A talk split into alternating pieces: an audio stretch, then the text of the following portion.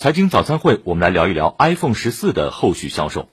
近日，三款 iPhone 十四系列机型正式发售，因为不少消费者都想拿到首批机型，iPhone 十四货源供不应求，形成卖方市场。和以往一样，黄牛们手提现货在门前蹲守，成为瞩目的风景。不过，首日疯抢的局面并没有维持多久。有媒体报道，iPhone 十四的市场已经回归冷静，甚至还出现了破发。加价收息还没有出货完毕的黄牛直接面临亏损。有黄牛哭诉，国行版 iPhone 十四亏一百元倒贴出。还有黄牛表示，前几年一部手机赚五六千，现在赶留过夜就等于亏本。有人抱怨啊，平台放货太多，压缩了溢价空间。有的分析认为，今年正式发售之前，黄牛价格炒得虚高，在市场上卖手机的多，买手机的少。并且官方货源充足，有人发现，在官网预定的二十二号到货的手机已经提前发货了。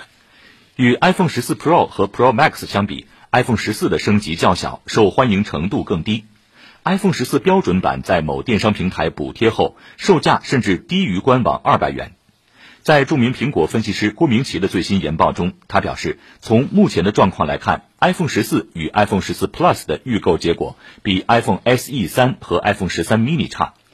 还有分析认为，目前美元汇率的大幅走高，华为新机对于中国高端机市场的影响，都有可能打击到苹果十四系列的销售。不过，从营收的角度来看，iPhone 十四会因为更多来自 Pro 的贡献，反而收获增长。有数据显示，十四系列 Pro，特别是 Pro Max 的销量占比提升了。以上就是今天的财经早餐会。